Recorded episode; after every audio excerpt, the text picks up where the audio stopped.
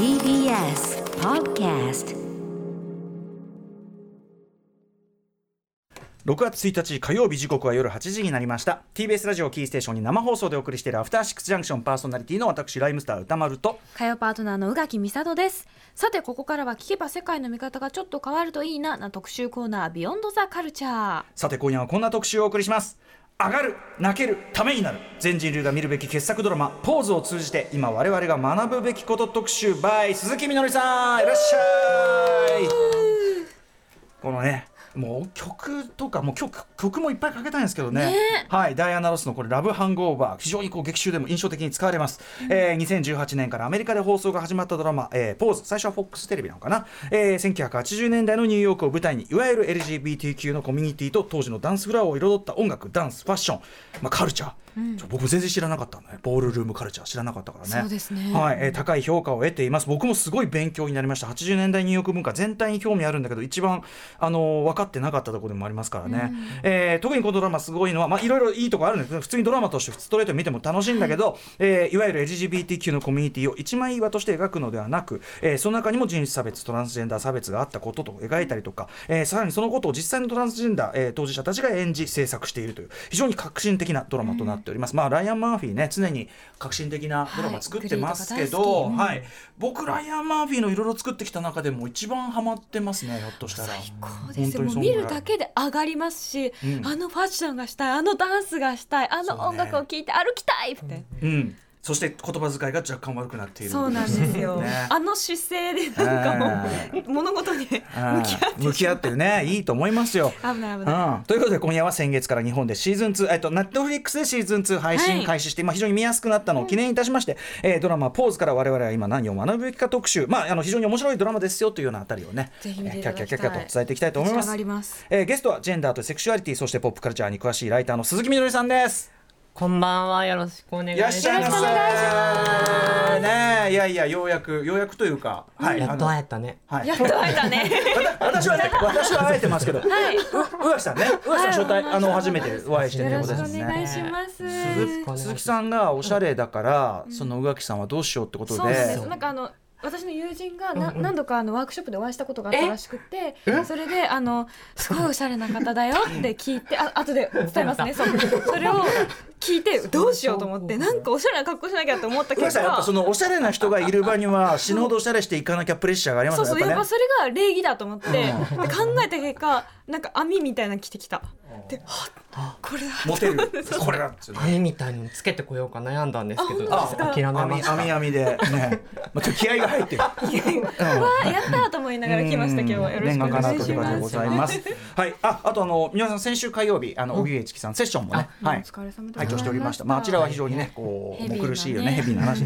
まあヘそれヘビーな話はこっちはしたくないのに、そのさせんじゃねえよって話なんだけどさ。そんなわざわざ前提の話を。あ、させじゃなくてセッションの話じゃないよ。世の中はいそうそう。世の中っていうかね、そっちの話ね。あたぼうなことをという話でございますよ。そうなんですけどね。はい。えーということで改めて鈴木みのりさんプロフィールご紹介宇垣さんからお願いいたしまはいす。、ライターの鈴木みのりさん1982年のお生まれ明治学院大学社会学部を中,、えー中途退学ジェンダーセクシャリティクア理論やフェミニズムの関心から小説映画についての執筆を行っています主な寄稿先は ID ジャパンキネマ旬報現代思想週刊金曜日新潮ユリーカなど。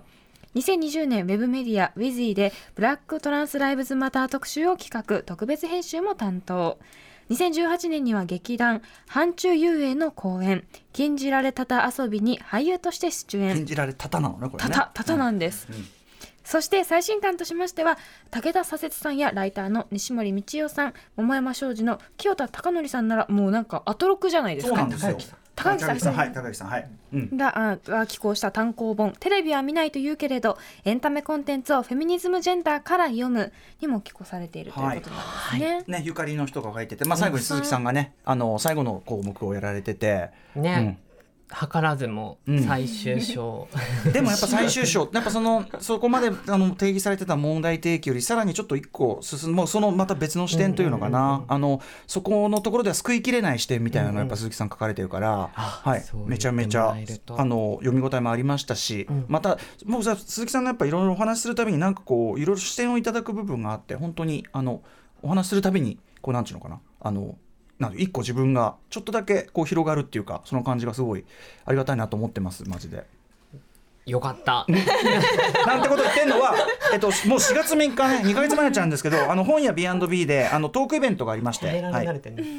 うん、何何慣れてない？褒められ慣れてなくてちょっと。受け止めるのがね。あの方面はね方面はしまっておくものですからね。でも褒めどんどん言っていかないと伝えてなんです。あ伝えてと後から噛み締めるもんですから。うん、えー、プンクトゥムラ間違いなかった。うん、あのトークショーがあって鈴木さんとね。その時に、はい。もう2か月経っちゃいましたねもうあれね。そうですね。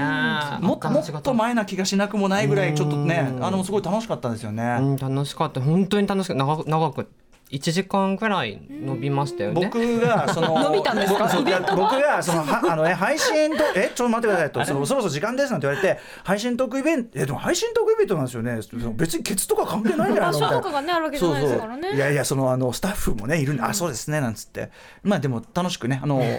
やらせていただきました。本当にありがとうございます。うん。でですねあのまあその時も鈴木みのりさんをお招きして、まああの鈴木さんの詳しいというかその何かそのプレゼンしていただいてなんかこう、ドラマでも映画でも、ん。何でも話しようっつってうん。言ってたんですけど、あのなんかちょっとこうなんていうんですかね。こういろいろこう世の中的にこう前提が共有されてる人とそうでない人の差が激しすぎるみたいなのはちょっと思うとか、まあもちろんその先日のまあいわゆる LGBT 理解増進法ですか、でまあそその法律法律をめぐるねその、その是非に関してはセセッションでも話を伺って、ありますけど。そうそうなるほどなと思ったんだけど、まあそのそこでこう漏れ伝えてこう来たその自民党のその皆さんの言ってることも、まあ本当になんていうかなそういうレベルじゃないそのこの法案が是是であるか非であるかとかレベルではないもう人権軽視というか端的に、うんうんねそこまで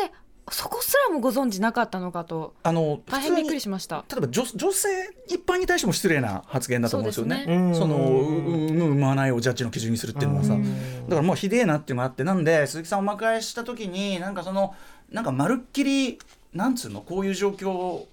なかったことにしながらもちろん我々はなかったことにしてキャッキャできるんだけど、ん。なんかその放送でやる時になんか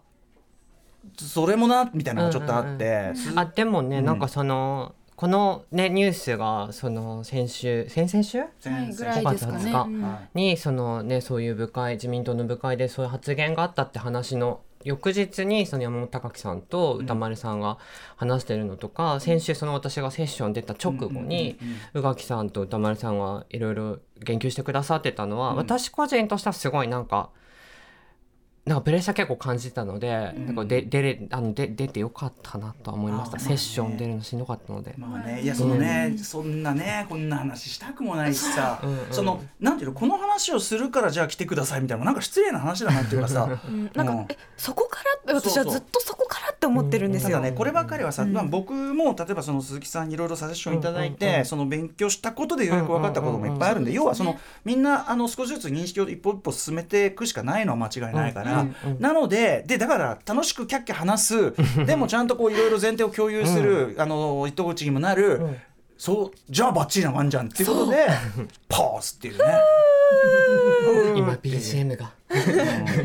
BGM 今日全体にあのねポーズのポーズのかかってる曲を鈴木さんに選曲していただいてるんですもんね。はい、こうん。の曲も、これ1話の最初とかにかかってた曲ですよね、メアリー・ジェーンが。はい、うんうん。はい、あのとかも曲も最高だし、カルチャーも最高。まあ、その向こうに、まあ、いろいろつけて見えるというか、その、そもそもこの作品のどこが画期的なのかとか。あの、まあ、鈴木さんに教えていただいた、あの、トランスジェンダーとハリウッドっていうドキュメンタリー、これ、あの、んしつこく言いますけど、この番組聞いてる人は、もう。ちょっと押し付けがましく聞こえたら申し訳ないけど、ちょっと必須だと思って。ぜひうん、そう、ちょっとやっぱ、この前提とすると、こう、こう先に話したいから。そこ共有しときたいですよね。まあ、でも、その、まあ、どっちも先でもいいんだけど、ポーズは本当にストレートに面白いドラマでもあり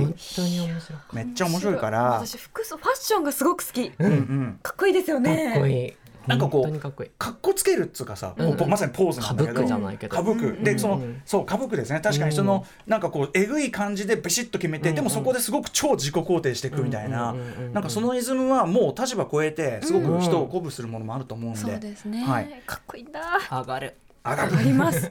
さあということでまああの前提としてこんなノリでまあ、はい。ザクザクといければなと思ってはい、ます。よろしくお願いします。はい、えー上がってかっこよくて感動できてしかも学べる僕はやっぱニューヨーク80年代カルチャー好きとしてはちょっとここ分かってなかったのは不勉強だったと思うぐらい、えー今夜のテーマぴったりのドラマポーズを語りながらまあ我々なりにまあこれも言ったんですけどね LGBTQ、えー理解理解増進特集。ね。ということでやっております。増進特集。増進特集。なんだかな。さあ今夜の特集はみんなに関係ある話です。ぜひ楽しんでください。お知らせの後本編スタートです。Junction. だった。間違えた。時刻は8時11分 TBS ラジオをキーステーションに生放送でお送りしているアフターシックスジャンクション今夜はドラマポーズを通じて今我々が学べることとはについて考える特集です In my house ですね、はい、えーゲストはジェンダーセクシュアリティそしてポップカルチャーに詳しいライターの鈴木みのりさんですよろしくお願いしますよろしくお願いしま。ますす手紙は立演があるんだ。特集の時もね、そうそうあのさっきはあのチャカカーンですね。間違えたエンノチャカカーンエン好きなのエンノーバですね。はい。いやいやでもそんぐらいさもういい曲我々の好きな曲てんこ盛りだ。この間のトークショーでもね半分ぐらい音楽の話してましたもん、うんやっぱりね。はい。まあということであの曲もガンガンかけていきますんでね、その都度あの気に入ったら乗ってきたら歌うとかね。防具したいポーズを防具する。はい。そうなんでマドンナの防具の話もすごかった。まあちょっともう要素が多いから、ちょっと止まんないです整理してくるこ一個。えーまずテレビドラマシリーズポーズどんな、えードラマなのかまずはちょっとこうあらすじとか出演者とか。簡単にっていうかね、ちょっとね、ねあのこれを原稿書いてる古川光さんも思い入れが強すぎて長いの全部入ってるはい、宇垣さん説明お願いしはいます。、ポーズはですね、ネットフリックスや、えー、FOX チャンネルで配信されているドラマです。シーズン1が全8話、5月からシーズン2全10話が配信スタートされました。舞台は1980年代後半のニューヨーク。LGBTQ の人々が毎週夜夜更けのダンスホールに集い、ファッションとパフォーマンスを競い合うコンテスト、ボールカルチャーを軸に描いた人間ドラマ。母親代わりのマザーのもとに身を寄せハウスと呼ばれる部屋で共同生活を送る若者たちの恋や友情死成長などを描いています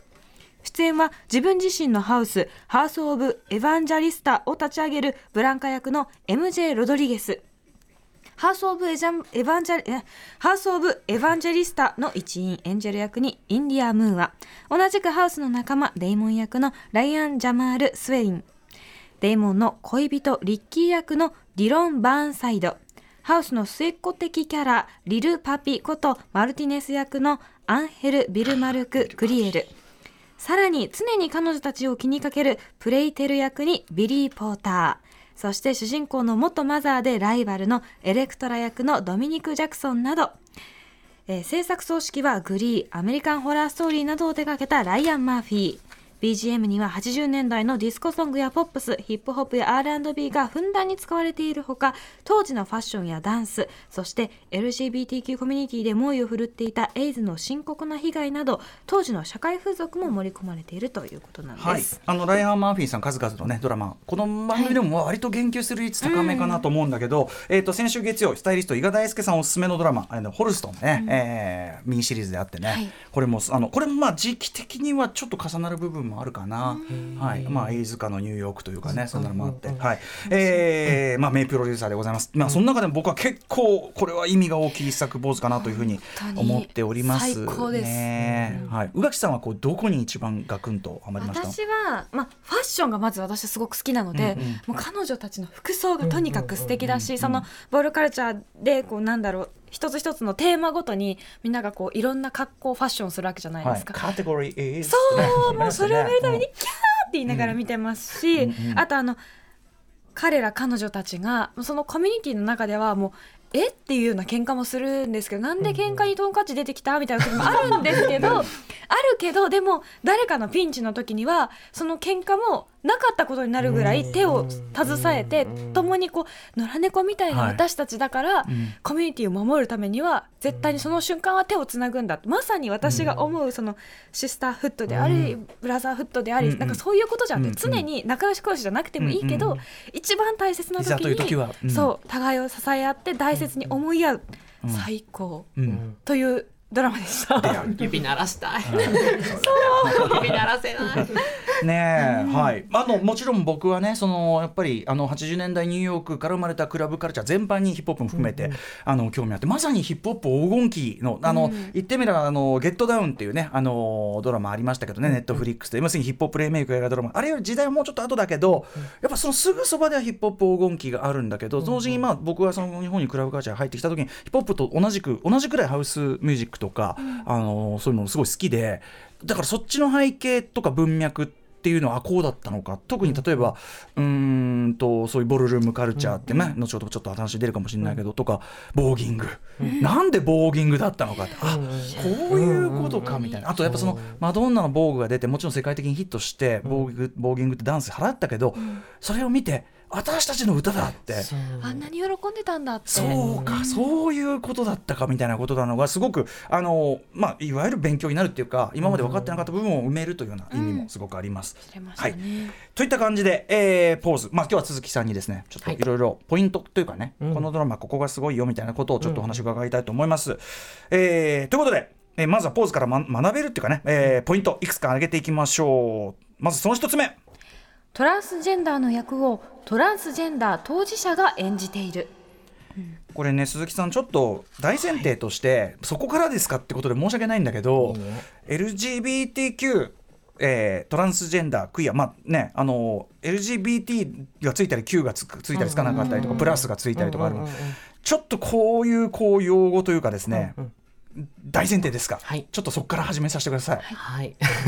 すいません本当にね。いやいやあのそのそれこそまさにこのポーズが描かれてる1980年代末から90年代そのえっとエイズがあの危機って呼ばれてる時代に、あのそのそれぞれこう L レズビアンゲイ、え G, G ゲイ、えっと、バイセクシャルの B あとトランスジェンダーの T っていうのが、うん。あのそれぞれコミュニティとかが微妙に重なってったりししてたんですよね。うんうんでその中で、まあ、個々だと数が少なくて、まあ、そのエイズ危機の中でその、うん。あのその政策として薬がこう、まあ、それこそちょっと薬の話がシーズン2にも出てきたりしますけど、はい。その製薬会社とかその多分政治政府とのこう関わりの中でなかなかこうそのエイズに対する対策っていうのが福祉対策とかが行われないっていう中で、うん。その社会運動を起こしていくっていう時に、ん。それぞれのと少ない声をうんどうこうなんか大きく見せていくかっていう時にうん。連帯しようっていうのがまずもともとあり、うんさらにその中で、まあ、そもそも今の社会でもそうですけど女性と男性っていうのは社会的に処遇の差があったり、まあ、教育とか就労などのうん。差もあったりするし、まあ、それによって経済的な格差みたいなものが、まあ、女性と男性の間に、まあ、一般的にある。はい。中でそのやっぱりこのいわゆる LGBT コミュニティと呼ばれているところの性的マイノリティのコミュニティの中でも、女性のプレゼンスがまあ低かったんですよね。うんうん。っていうこともあってその男性中心的になりやすいっていうところを、うん。あの顧みて、うん。まず L を先に持ってくるレズビアン女性の。うんうん L を持ってきてっていう話もあってでその中でまあその LGBT っていうあのーうん。まとまりの中でその社会運動をしていこうって連帯をさっきうん宇垣さん言ってたそのシスターフードブラザーフードじゃないですけど、うんうん。そういうことをちゃんとそのうん。あるイシューの時にこう連帯していこうっていううん。ところで出てきたのがもともと LGBT っていう、うんうん。あの言葉なんですよね。もともとちちもちろん当然立場も違う、それぞれもちろんそれこそ単純にこう区分けできるようなもんでもないけども、あえて、まあ、ちょっとここは手をつなぐための一つのくくりということですかね。そうそうそうそうそうそうなんです。うんうんでポーズでまさにこう描かれてるようにそのシスジェンダーの男性であるゲイの人たちと,、えー、とトランスジェンダー女性が、まあ、コミュニティとして近かったりだとか、まあ、ポーズの中でも本当にちょっとだと思うんです。まあおそらくですけど言葉にはされてないけどレズビアンの中のブッチって言われてるこうちょっと男性的な見た目の方々とか、まあ、それがもしかしたらトランス男性的な存在トランス、トランスジェンダーの中の男性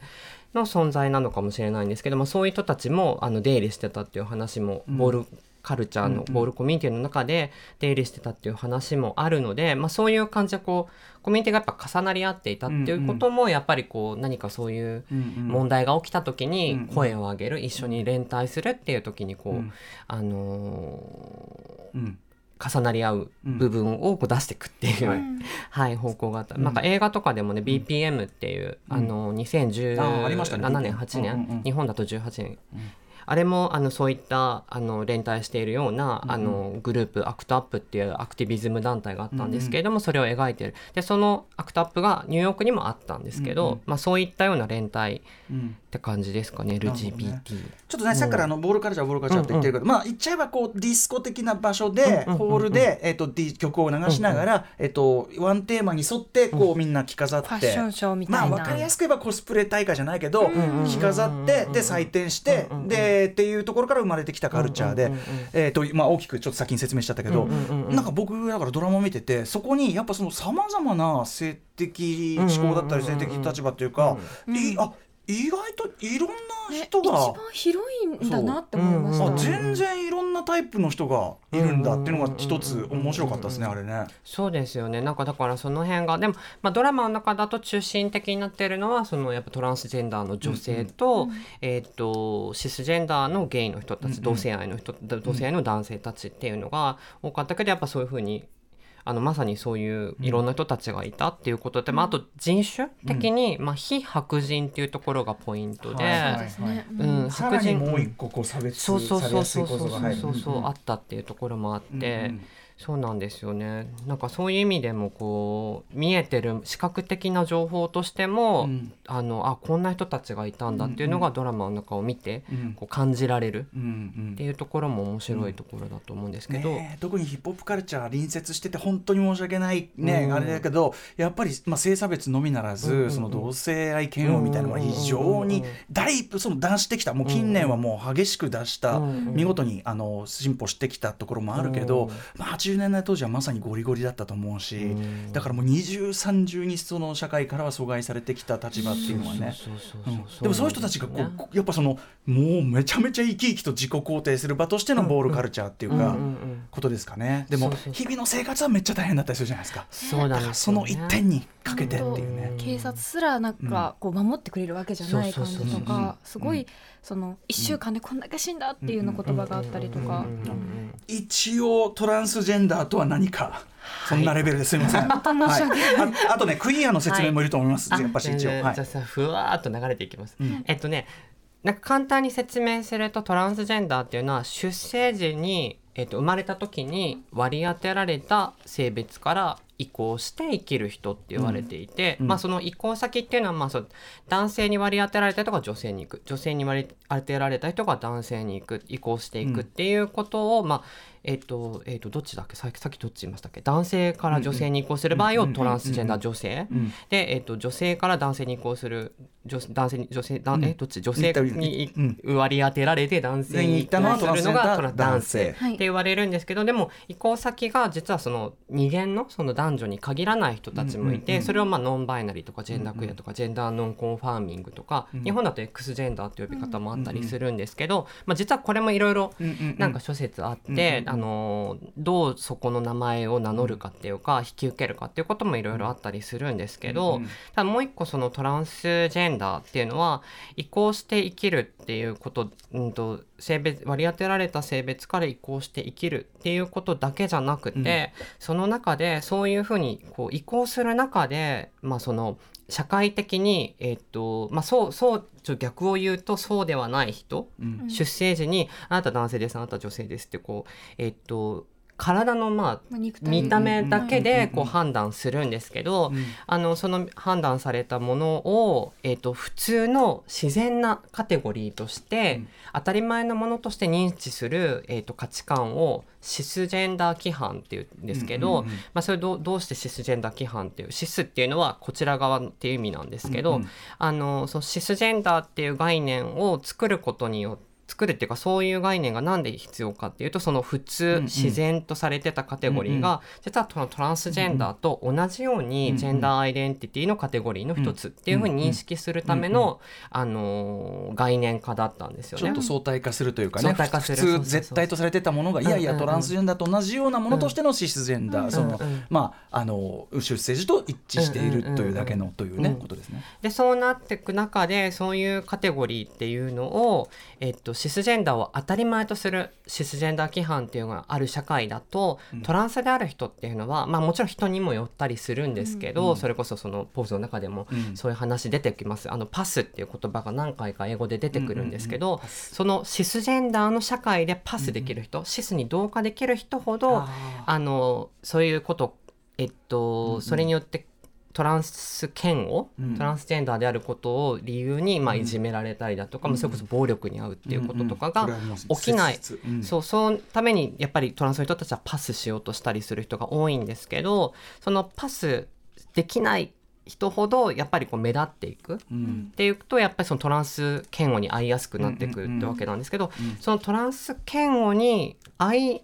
やすあってさらにその状態を管理する必要がある人をトランスと定義する方がいいんじゃないかっていう、うんうん。あの恵美小山さんっていう学者の方がいらっしゃるんですけど、うんうん。その方のあの定義がすごい私は勉強になっていて、うんうんまあ、単にそのトランスは性別を移行する人シスをそうじゃない人っていうことだけじゃなくてさらにそこにトランス嫌悪に対して、うんうん自分のその社会、まあ、生活だったり、まあ、生き方っていうのを管理する必要に迫られてるのがうんうん。トランスって定義する方がいいんじゃないかっていうことをさらに補足するような発展的な説明をしててあそれはすごい納得だなと思っていて。う。んうんううん。ん。なんかそうだよね。その要するに例えば不必要なこうアウティングっていうの？あそうそうそうなんかそういうものを避ける意味でもね。必要がない人にとっては必要ないんだからそういううん。うんうんカテゴリーは。なるほどね。そうそうそう。でそういう中でそのクイアっていうのがどういうことかっていうとその、えっと、クイアコミュニティとかに言ったりするんですけどもともとクイアっていう言葉はその部別的な意味合い、なんかちょっと変わってるとか、うん。風変わりとか、うん。まあ、変態とかそういう意味合いのある英語なんですけど、うん。そういう意味合いを、えっと、むしろそのさっきちょっと話しした LGBT 運動っていうのが、うん。えっと、シスジェンダーの男性の、えっと、さらに白人の中産階級以上でうん。教育を受けてる人たち、まあ、まさにちょっとこのドラマの中、ポーズの中だとスタンっていうキャラクターが出てきますよね。うん。でスタンっていうのはそのトランプタワーで働いてて、うん。でそういういかにも。男性そう、うん。いかにもこうし社会の主流にいるような男性たち、あのクイックシルバーのあの人だよね。あそうそうそうそう。そうそうう。んうんうん。うんごめんなさい。大丈夫足早い人だと思いながら見てました。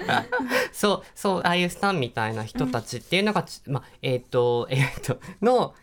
そういうゲイの人もいるんですよね、うんああいう白人の、中産階級以上の白人のゲイの男性たちがいて、そういう人たちがやっぱその LGBT 運動でも中心的な存在になっていって、うん。声が大きくなっていくまあっていう時に、うしね。そう。あでの収入という意味で。そうそうそう。でそういうそういう収入があったりするといや私たちはあなたたちと同じ善良な市民ですよ。働いてるしこんな風に健全ですっていう動きが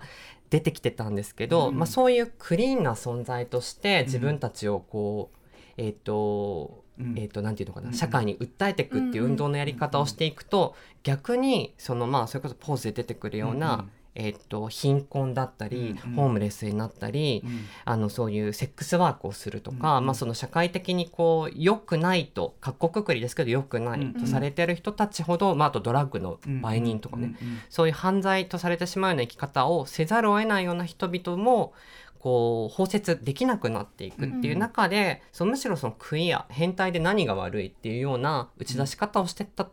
中で出てきあのそのうんうん。意味を取り戻す、うんうんそうじゃない人たちからそうやって部別的な意味合いで名指されるではなくて、あのその意味を書き換えていくっていう意味で、そのクイアっていう言葉が名乗られるようになってきたっていう。正しくなきゃっていう抑圧そうそをその否定するというか、うんうん。その正しくそういうそういうことじゃないからっていうかその人のあり方そういうふうにに生きてるのっていう、人のあり方に線引きなどいらぬという意味でのまあクイアであり、うんさらにプラスっていうあれなのかな。あそうそうそうそうそうだし、そこにいろんな人たちがやっぱこういるってことが分かってきたからプラスしていくっていうのが、まあ、LGBT だったら LGBTQ、LGBTQ プラスとかっていうふうになってった。はい。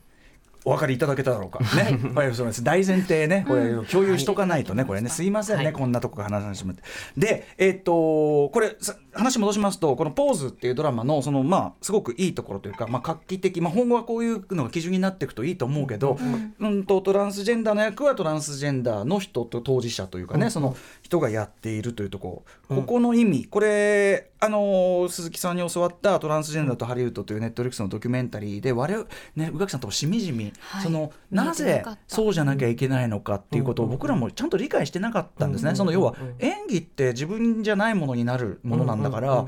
そこはいいんじゃないのなんて、うんで実際これ多分あの気になってる方で、うんうんえそうじゃないのってうんうん思う方もいらっしゃると思うんですが、ちょっとここに関してぜひ。うん、えっとあそうですよね「トランスジェンダーとハリウッド」っていう映画の中でも描かれてるんですけど、まさにそのブラックフェイスっていう白人が黒人を演じるっていう、あのネタがもともとあって、まあ、それがその D.W. グリフィスの「国民の創生」っていう映画の中でそういうことをやられてた。でさらにその D.W. グリフィスが別の映画「ベッセリアの女王」っていうものの中では女性層する男性っていうのが出てくるっていうのがそのトランスジェンダーとハリウッドの前半でもそれがね表彰されてあの指摘されてますけど、まあ、そういう黒人のキャラクターを黒人以外の演者が装って演じるっていうこと、まあ、日本とかでもね結構そのギャグでうん。あのやられたりとまあかするねそうコントとかまあね今あるかもしれない時ちょっとさすがにちょっとそうもうなしに言われていけど、うん。はい。そう。まあでもそういうようなことが映画の中でも行われてきたっていう中で、まあ、よりさらにそういったものが、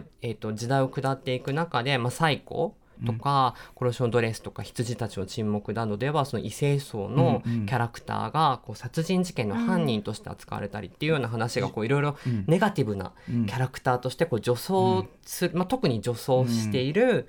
男性として、あの盗作したキャラクターとし異て描常かれか、うん。あるいはその何かむごとらしい結末を迎える人物であるとか、うん。吐き気の対象とか。あそうですね。まさにそれは本当にね、ああこれは暴力だっていう描写でしたね。今見返すとね、はい、そう、ん。なんかそういうことがこう続いていく中でそのえっ、とテレビなどのメディアで通して人々ってこう自分を発見していくっていう側面ももう一個ある、うんうん。でそんな中であのそのトランスジェンダーである人々が自分と自分はやっぱりこう異常者なのかとか、うんうん。こういうおかしな人生しか送れなくなるんじゃないかってことをそういうイメージを通して、内面化しちゃう。そう内面化していくしその周りの人たち、まあ、その存在を知らない人たち、まあ、トランスの人々って圧倒的に人が少ないので、そうだね。メディアを通してしかねそうそうそうそう知らない人がほとんどだから、ううんんあこういうもんだと思っちゃう。ん。うん。そういう側面があるからあのトランスジェンダーの役はまずトランスの俳優にっていうことはまずこの1点があったりっていうのと、さらにトランスの俳優の人たちトランスである人で俳優になりたいという人たちが、そのそもそも就労する機会がない。やっぱその作り手の人たちもトランスの役ってまあこういうもんなんじゃないかっていうふうに例えば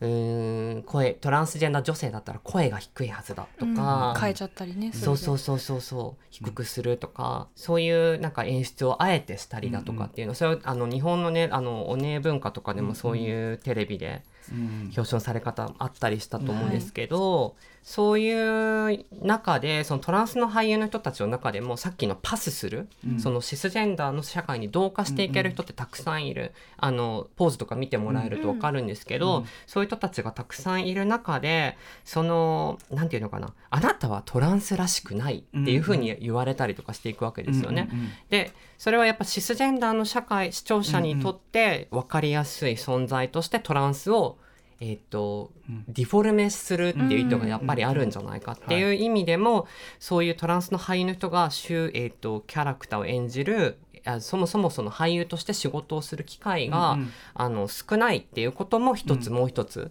トランスの俳優はトランスのキャラクター、あトランスのキャラクターはトランスの俳優に、まずそこでオーディションに呼ばれないなどの問題があるから、まずそこせめてそこから始めさせてほしいっていう就労の問題としてそういう意図があったこのスローガンっていうかその、この訴えの中には。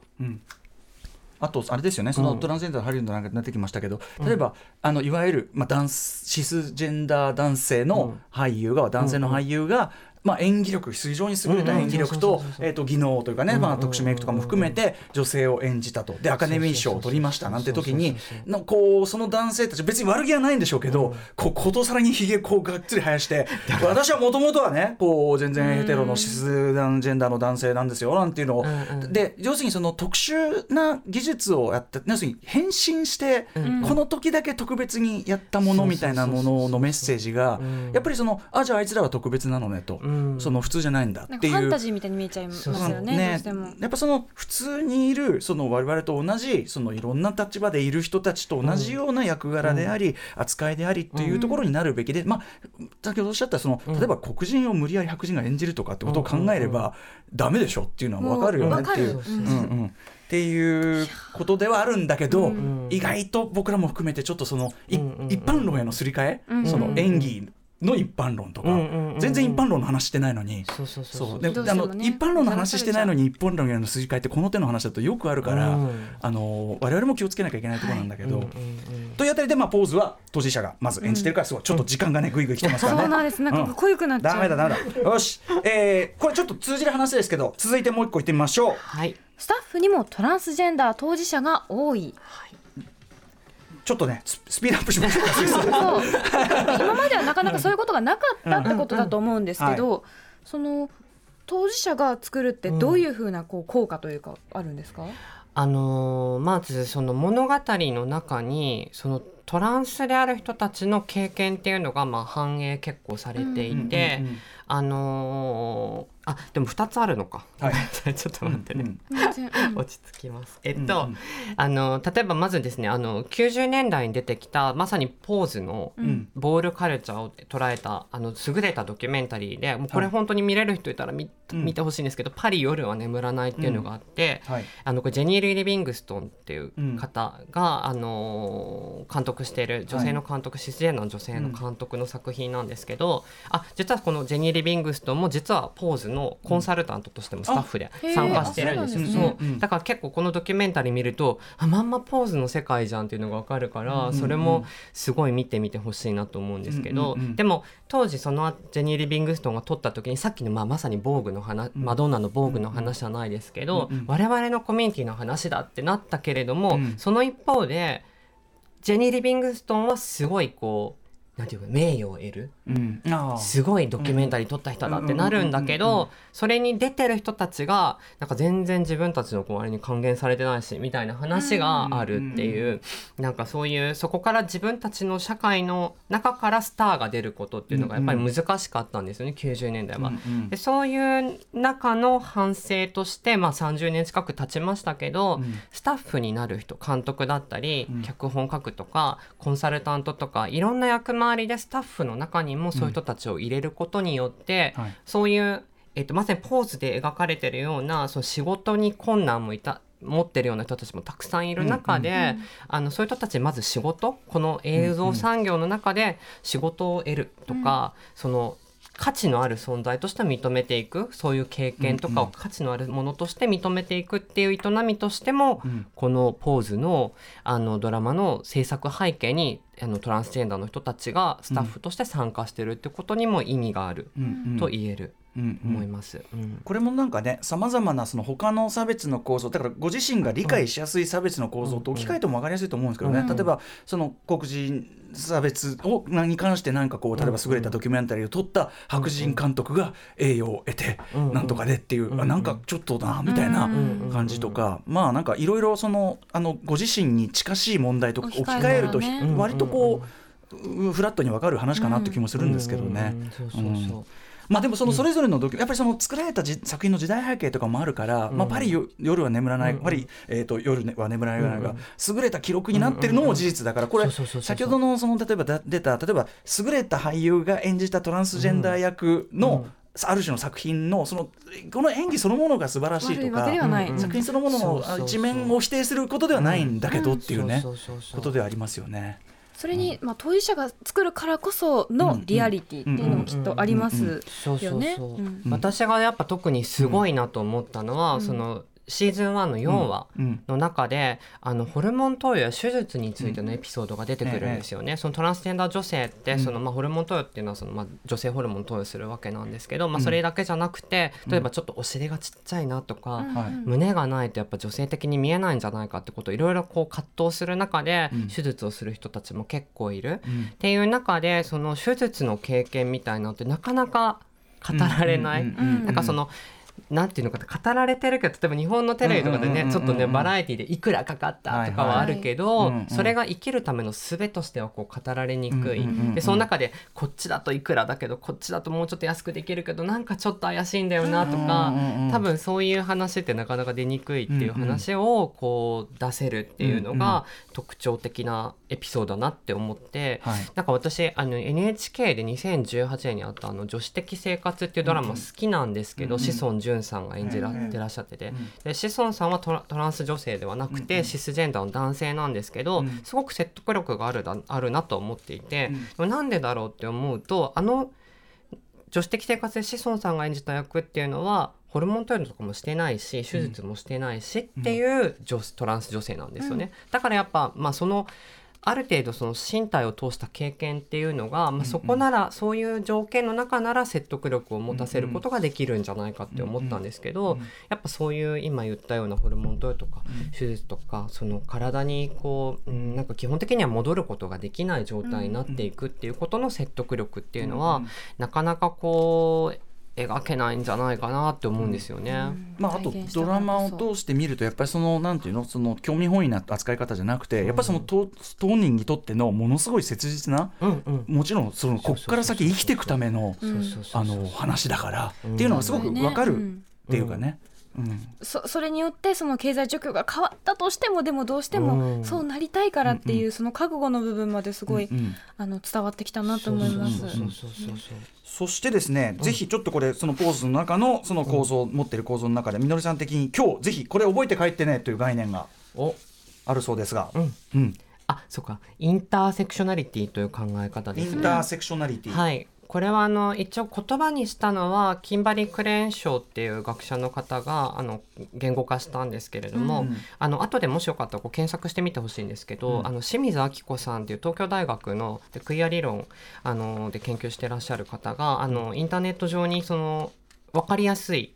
あの解説？うん。何年前かな？34年前ぐらいに、はい。あのハーパース・バザーっていうファッション誌でうん。寄稿したものを公開して、あの書かれてるのでそれをぜひ読んでみてほしいんですけど子さんですね。はい、あの水晶の章の明子さんですね。でそれインターセクションっていうのはどういうことかっていうと交差点なんですよね。それをまあ、ナリティっていうわけなので、あと,、えー、と交差性っていう意味、交差性、はい、どういうことかっていうと、あのーまさにこうポーズで描かれてるようなキャラクターたちっていうのは、うん。まず例えばトランスジェンダーっていうこう、えー、と道路が1個あり次にトランスジェンダー女性っていう交差点、えーと道路があって、うんもうこれでまず1個交差点ができましたよね。でさらに、えっと、黒人とか、うんまあ、ヒスパニックとか、うんエスニックマイノリティっていうマイノリティ性もそこにある、うんでこの交差点ができた時にこの中央に立ってるわけですよね、うんその人たその属性を引き受けてる人っていうのは。はいでそうすると黒人差別を受けるかもしれないし、うん女性差別を受けるかもしれないしトランスジェンダー差別を受けるかもしれないし、どこから車が来るかわからないっていう状態をさし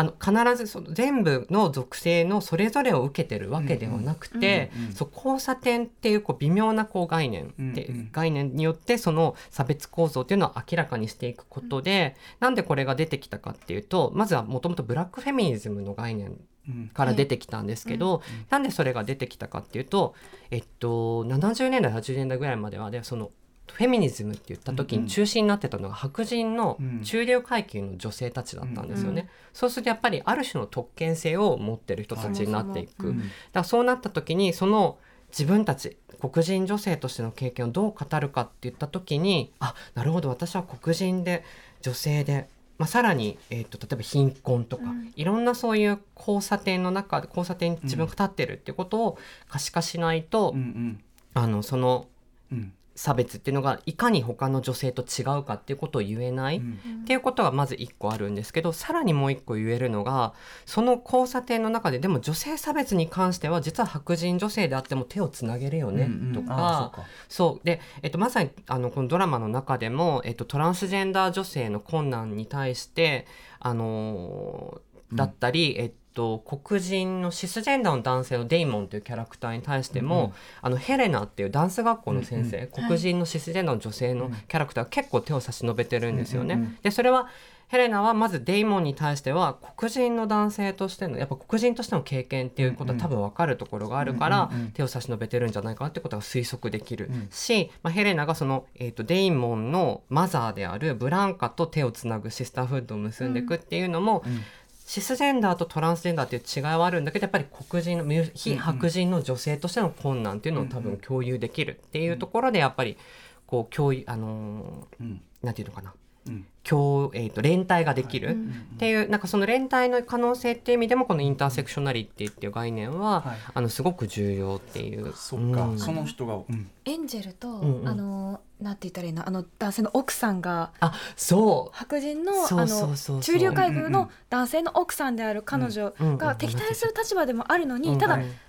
女性であるというところで手をつなぐ瞬間はすごく好きでした私。そう。なんですよね。ね、でもさっき最初に言った話もそうじゃない、そのさこの今回の,、まあうん。その自民党部会のうん。発言もさ、うん。そのもちろん LGBTQ 差別発言でもあるけど、同時にそれ、ん。女性差別でもあるよねっていうもちろん男性も差別されていると思います。そうそう女性差別ってのはそう,、はいそうだと思います。その性の、うん。そういうねなんていうの？生む機会みたいな生産性という言葉？そうそう。いや全く。だからそういうだからだから自分やっぱそれぞれが置かれているそのインターセクショナリティっていうのを明確化することで、まあ逆に言えばさその例えば僕だっ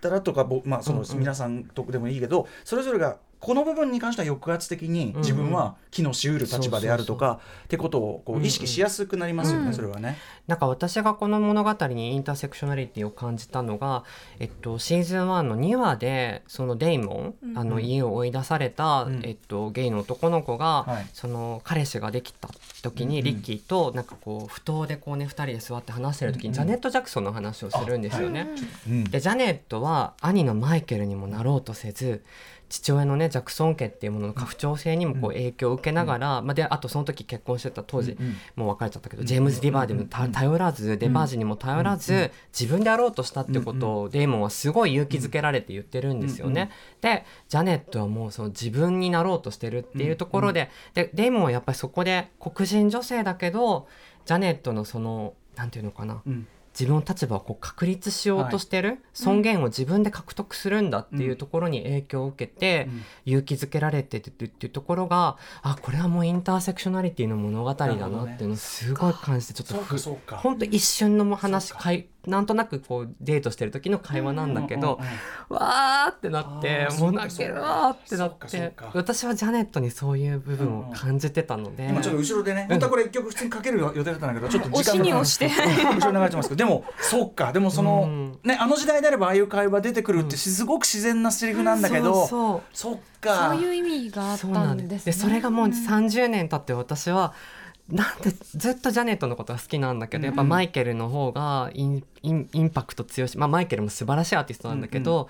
やっぱこのジャクソン家に抑圧を受けてて、んベイビーって呼ばれてたジャジャネットが、私はベイビーじゃないジャネットだっていううん歌がもう大好きで、そうだよねっていうなんか私は日本に住んでて立場違うけど、うん。あこんなにこう時間とこう、うん。なんていうのかな空間を超えてうん勇気づけられてたっていうのがうん。もしかしたら90年代前後のあの不当でああやって語り合ってた男の子たちと同じだったのかなって思ううんと、うんすごいなんかこう胸が熱くなるっていう瞬間でしたね。全然だからそのねその時代も立場も、うん。そのいろいろそさっきから言ってるそのあれは違くても、うんここに関してはでそう多分そのこのポーズってやっぱすごいのは、うん。それがすごくインターセクショナリティがすごく割とこうなんて意識的にうん。こう見える形にもなってだからさっき言ったここは手つなげるじゃん、うん。ここはなんとかじゃん、うん。ここは抑圧的に働くじゃんとかもそうだけど、なんかだから見る人全てがコミットできるその道を見つけられるっていうか、うん。こここはこれじゃんみたいなさ、俺これはこれだ私これはここ、うん。っていうの。だからそこもすごいすごい優れてるドラマたるゆえんかなと。分ごとっていうかはって思う瞬間が絶対誰にでもあるなって思います。単純にファッションがいいとかでもいいんですよねこれね、そうなんですよ。ファッションがいい、音楽がいい、キャッキャって時間はね、なくなりました。やりたかったのよやりたかったのよはいこれ2回目ですね。はい、しょうがない。その話したいんよ。ええ LGBTQ のね、わ、わあのワード説明からしてる、それはね、しょうがない。ない。いやでもエレクトラのかっこよさについて語りたい。さっきさ、宇垣さんにさ、その、ね、エレクター役のあの方の写真。もともとモデルさんとして語活躍してらっしゃってで、うん。なんかかっこよすぎて画像検索してたんですよ、どえらい水着着て歩いててそれがめちゃくちゃかっこよくて。なんかさ黒のなんだろうこれ。ミュグレ線ですね線でできてる線線みたいな。そうそうそうそう。でもそれでもう足の長さもプロポーションの美しさがドーンってきて、うん。これちょっと今日はね割とこうだからシリアスめなこう読み解きの部分多くなっちゃいましたけどこれ前提としての部分だから。でもそれはその割とこう物語を見るにあたってのまあそういう背景はちゃんとあるって分かった上でのあれであのまあすごいめちゃめちゃ笑えたり泣けたり笑ねなんとか。本当フランクでももちろん楽しめる。うん。うん。あと音楽好きの人は相当いいと思いますよ。いいですよね。毎回ね、うんしここでこれかみたいなね、うんうんうんあのいいわゆるヒップホップ R&B ハウスだけじゃなくて、さっきのシャデーがのねかかるポイントもすごい良かったりとかね。はい。といった感じでございます。はい杉さんあっという間にちょっと時間来ちゃう、まあ、ポーズ時間ポーズ特集2か分かんないけど。やった方がいい内容について話したいよ私は、まあ、例えばジャネット・ジャクソン、まあ、西寺豪太君のジャネット・ジャクソン特集みたいな前ね、あれは前の番組か？やったりしたけどみのりさんが見たねその、ジャネット・ジャクソンっていうのもありだろうしまあ今回はあのいらっしゃいませ鈴木さんっていう回だということで、はい。あのーはい。はい、あっという間に時間イントロイントロはい。うんしょうがないね。これはだからやっぱあの配信イベントと違うのは、時間がねケ決まっツがある。てんだな。ケツがあるというね、ここはね、じこうあのね、終わりがあるというのがこれものですね。悲しいものでございます。さあということで、えー、最後にじゃあ鈴木みのりさんからお知らせごとお願いします。はい、えっと、先ほどあの紹介していただいた「テレビは見ないと言うけれどエンタメコンテンツをフェミニズムジェンダーから読む」えっと、請求者から発売中っていうのとあと昨日から始まったテレビドラマ、テレビ東京の「シェフは名探偵」っていう、あの西島秀俊さん主演近藤文江文江さん原作のドラマの第4話で一部脚本とかちょっとキャスティングとかちょっといくつか監修でお手伝いしたので、またちょっと告知があると思うので、うんうん。お待ちいただきたいです。はい。はい、あと映像に関してのちょっと論考もちょっとこん今年以内に1個本出せるかな。私単著じゃないんですけど、うんうんうん。出せるかなっていうのとあといくつかあるのでちょっと、はいまたその際まあその都度、はい、はいよろしくお願いします。いします。そしてそして今日ね散々話題にしてきました。まあ、はい見ていただくのが早いですからやっぱりね。ポーズは現在シーズン2までネットフリックスなどで配信中ですはい。ぜひご覧くださいねえあのでもさシーンさすごいすっごい辛辣じゃないですか。いやすごいあそうミソジニーがあるんですよね。そこにもやっぱあるんだ女性ベースありますよね。そこにもやっぱあるんだよね。それがシーズン2でね実はちょっとテーマになってくる僕らちょっと今シーズン2まだ途中真ん中なんですよね。ちょっとね。どんどんシーズン2のがよりこうなんていうかこう苦しくなるそうそうそうねちょっと状況もあそうってそうなんだよな。まあ現ちょっとじゃあまあポポポーズパート2もあるか。まああとビリー・ポーターの歌がうまいあ、うんうんそう MJ ロードゲースもうまいうまい歌手なんだよはい。っていうような話は続くのか。ね。続くのか。はいはい。ということで、えー、まずはまずはあの鈴木みのりさんありがとうございました。本日はポーズ特集でした。また鈴木さんよろしくお願いしますぜ。ひいらしてくださいあよろしくおりがとうござい願いしますありがとうございます After Six Junction.